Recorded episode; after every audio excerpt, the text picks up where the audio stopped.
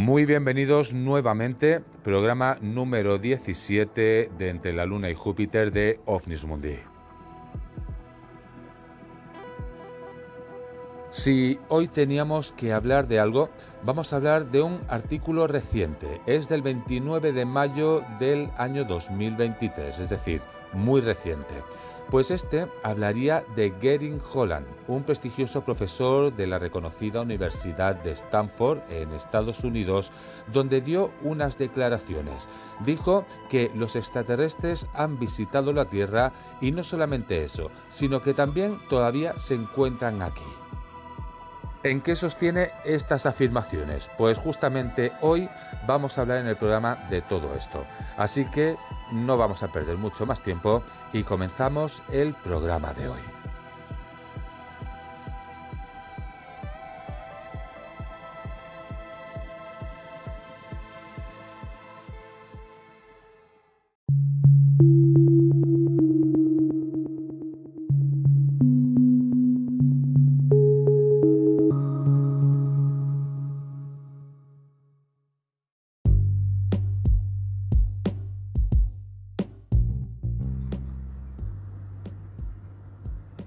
Antes de comenzar el programa de hoy, comentaros que hay un pequeño fallo. El fallo está en el nombre del profesor. No es Gerin Olan, sino Gary Nolan. Bien, pues como siempre, los traductores al final hay que ir con mucho cuidado porque acaban dando a error. Bien, pues ahora sí, gracias a Nico sobre todo por haber avisado de este fallo y comenzamos el programa de hoy.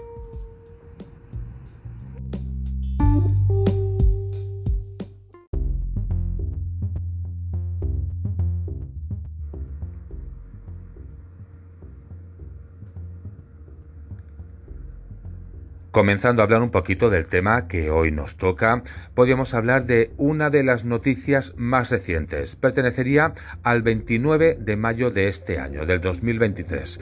Y es que un profesor de Stanford vinculado a la CIA afirma que extraterrestres han estado en la Tierra y que siguen aquí. Hablaríamos de Gerin Holland, un prestigioso profesor de la reconocida Universidad de Stanford en Estados Unidos, donde dio unas controversiales declaraciones en las que no solamente afirmó que los extraterrestres han visitado el planeta Tierra, sino que también se encuentran en él. Durante la celebración de la conferencia de Salt Connections que se llevó a cabo hace unas semanas en Manhattan, en Nueva York, el científico, que está vinculado con la Agencia Central de Inteligencia de la CIA, por sus siglas en inglés, explicó las razones por las que afirma que los extraterrestres han estado en la Tierra. El docente de Stanford fue preguntado durante la conferencia si creía que la inteligencia extraterrestre había visitado alguna vez la Tierra, a lo que él señalaría que no solamente han visitado la Tierra, sino que estuvieron aquí durante muchísimo tiempo y siguen aquí. Nolan se refirió también a la señal WOW, una de las señales detectadas en el año 1977 por el radiotelescopio Big Heart de la Universidad Estatal de Ohio y que duró aproximadamente o cerca de un minuto, que entonces se pensó que era una señal de vida extraterrestre en el planeta azul. Con esto, casi se podría decir que las investigaciones científicas que apuntan a esta señal, que provino posiblemente de un cometa, fueron casi ignoradas por Holland. La señal WOW es la comunicación que ya está aquí, añadió durante la conferencia de Salt Connection 2023 titulada El Pentágono, la inteligencia extraterrestre y los ovnis estrellados. De hecho, señaló que la probabilidad de que la inteligencia alienígena haya estado en el planeta Tierra es del 100% y añadiendo que no solamente es mi opinión. La Ley de Autorización de Defensa Nacional, firmada el año pasado en diciembre por Y que reúne 30 páginas de ellas que son la definición de sujetos aéreos no identificados. Aparte de todo esto, añadiría que son mis experiencias personales con una persona que participó en la recopilación de la información original y mis experiencias con personas que han trabajado o trabajan en programas de inteligencia inversa de embarcaciones derribadas. Para el docente del Departamento de Patología de la Facultad de Medicina de la Universidad de Stanford, es importante que la gente sepa que es muy poco probable que los extraterrestres vengan a hacernos daño. Bien, pues aunque son controversiales sus declaraciones, hay que resaltar que Gary Nolan no solamente es profesor de Stanford, sino que también ha trabajado como consultor para personas relacionadas con la CIA y algunas empresas aeronáuticas, además también de haber publicado más de 300 artículos de investigación y ser titular de 40 patentes y tener un doctorado en genética. Aparte de todo esto que os he comentado, también ha fundado ocho empresas de biotecnología y es reconocido como uno de los 25 mejores inventores de Stanford. Las palabras de Nolan también llegan durante un reconocimiento de la búsqueda de vida extraterrestre por el gobierno de la Unión Americana. De hecho, Hace poco, un grupo de científicos de la Universidad de California comentó que cree que los alienígenas podrían estar contactándose con la Tierra para el año 2029. Y sobre esto también ya está circulando algún artículo por ahí. Bien, pues Nolan también citó el aumento de la atención gubernamental sobre la cuestión de los ovnis, incluida la creación de la Oficina de Resolución de Anomalías para investigar los avistamientos de los que el gobierno estadounidense denomina ahora fenómenos aéreos no identificados, como bien ya vamos conociendo los FANI.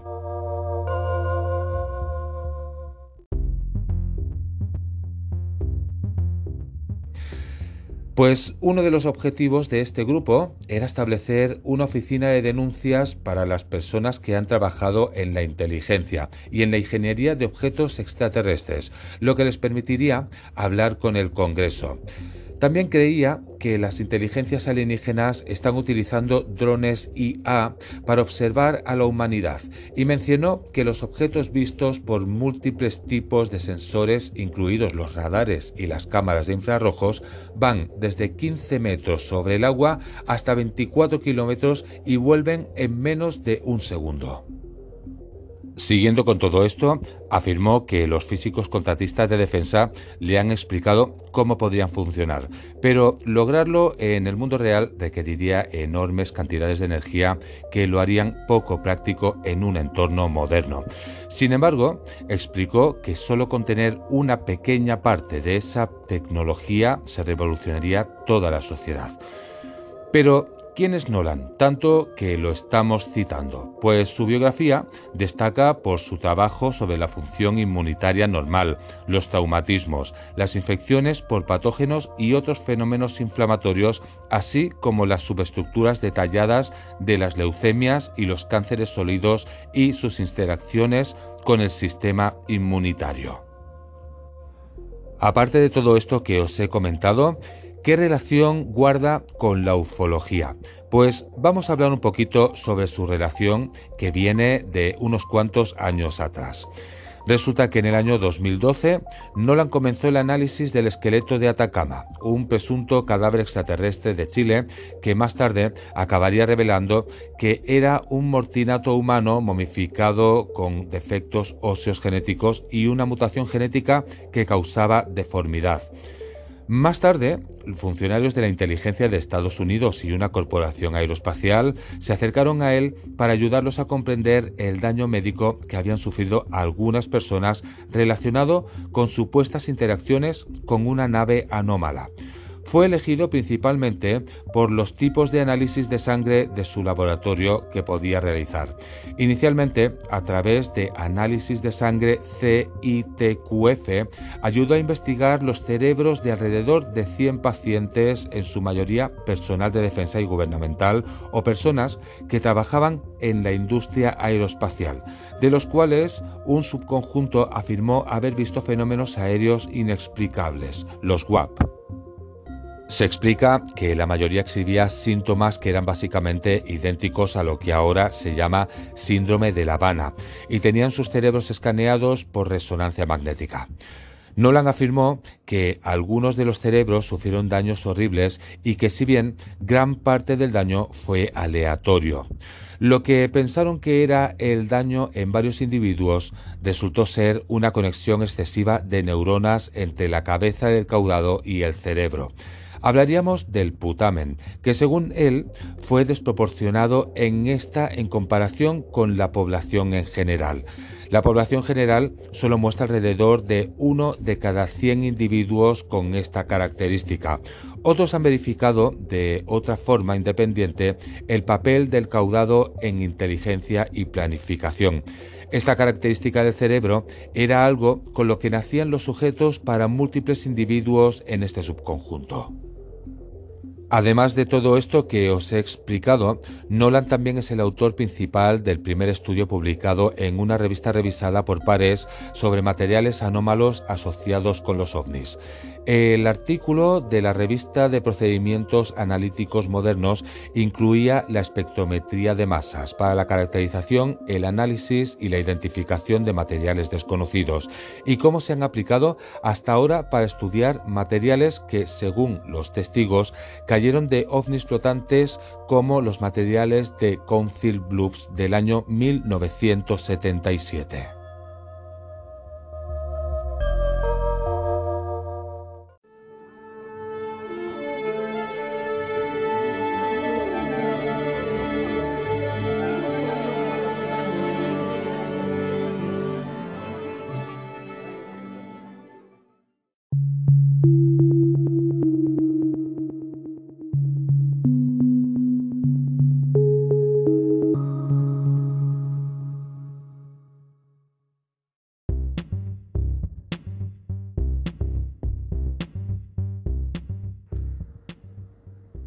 ¿Cuál es el incidente de Council Bluffs, aparte de lo poquito que os he explicado? Bien, pues en este incidente una de las muestras analizadas fue recogida en un charco de metal fundido que dejó al descubierto un ovni que se había posado en aquel lugar. Sucedió en la noche del 17 de diciembre de 1977 a las 7.45 de la tarde de un sábado. Tres jóvenes divisaron un objeto rojizo en el aire a unos 200 metros de altura que descendía rápidamente hasta desaparecer detrás de los árboles del Big Lake Park. Los tres jóvenes condujeron hasta el parque para curiosear y descubrieron una mancha naranja brillante que contenía una sustancia cristalina azulada. El material, parecido a la lava, iba ralentizándose poco a poco a medida que éste pues, se iba enfriando, aunque llegó a encender un pequeño fuego en la hierba que los bomberos extinguieron posteriormente pues no se hallarían escombros, ni rocas, ni cráter o una pieza de un avión o un satélite. En este caso, ¿sería una broma? ¿Vertieron los chicos el metal fundido y dispararon algún tipo de bengala para crear la ilusión de algo que cae a la Tierra? En ese momento existían en Council Bluff dos fundiciones que podían producir ese metal fundido, pero ¿cómo se podría transportar a 2500 grados en el interior de un coche? Por todas estas incógnitas, el doctor Jacques Vallée investigó el caso desde la óptica ufológica y analizó el material. El metal consistía principalmente en hierro con trazas de carbono, titanio y otros metales. Debido a la naturaleza de su aterrizaje y su estado, Valle descartó rápidamente la mezcla de lo que parecía ser una aleación de hierro y hierro fundido como desechos espaciales u objetos que caían de un avión.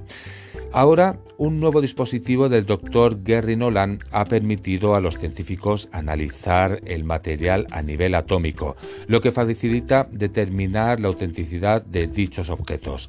Se trata del Multiparameter Long Beam Imager, que permite la creación de imágenes revolucionarias en 3D.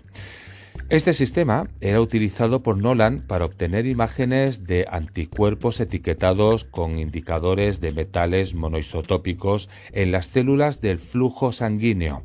Aunque la espectrometría de masas de iones secundarios ya se aplicaba tradicionalmente en la industria de los semiconductores. Aplicado a los elementos recuperados, ha proporcionado un contorno de la muestra a nivel nuclear, Los resultados autentican que las partículas utilizadas en el material encontrado del LOWA no se podían encontrar en la Tierra. Sin embargo, precisó que la prueba no certifica que la tecnología sea extraterrestre, sino que el proceso de fabricación de los metales encontrados es incomprensible para la mayoría de los científicos. Pues otro de los elementos analizados por Nolan mediante espectrometría de masas en un fragmento recuperado de un disco presuntamente volador fue el que explotó sobre la playa de Ubatuba, en la provincia de Sao Paulo, en Brasil, en el año 1957. En esta ocasión se recuperaron tres piezas pequeñas de metal que habían llovido del presunto platillo. Cuando Nolan analizó dos muestras separadas del mismo evento, se dio cuenta que eran muy diferentes entre sí. Algunos de los objetos analizados son anodinos y solo trozos de metal en su mayoría y resulta que no hay nada inusual en ellos, excepto una cosa, que donde quiera que mires el metal es una composición diferente, lo cual es extraño, declaró el científico en una entrevista. Lo que tienen en común todos los materiales que he mirado hasta ahora y alrededor de una docena es que casi ninguno de ellos es uniforme. Son todas estas mezclas aleatorias. Cada caso individual estará compuesto por un conjunto similar de elementos, pero no siempre heterogéneos, concluye.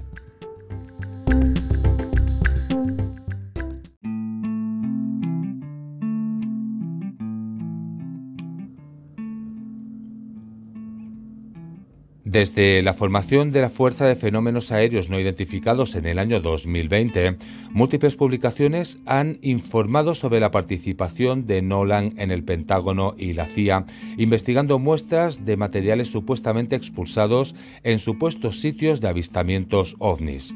Bien, pues Nolan apareció en el programa Taker Carlson Tonight de la cadena Fox News el 1 de agosto del año 2022, durante el cual habló sobre su investigación relacionada con los WAP en una entrevista de una hora. Y ya con todo esto nos vamos hacia el final del programa de hoy.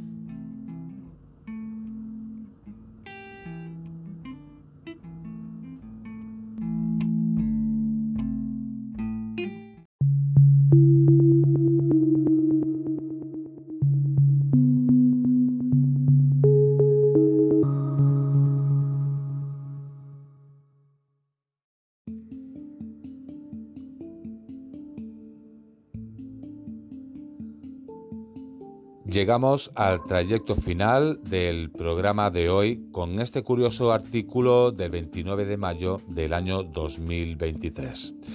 ¿Qué más comentaros? Bien, pues que en un día como hoy justamente comenzaba el programa de OVNIS Mundi. Es decir, hoy este, con este programa ya cumplimos un año. Pues ya con todo esto no me queda mucho más que decir. Daros las gracias nuevamente por haber estado un día más ahí escuchando el programa y como no, nos vemos en unos días. Hasta entonces que paséis una muy buena semana.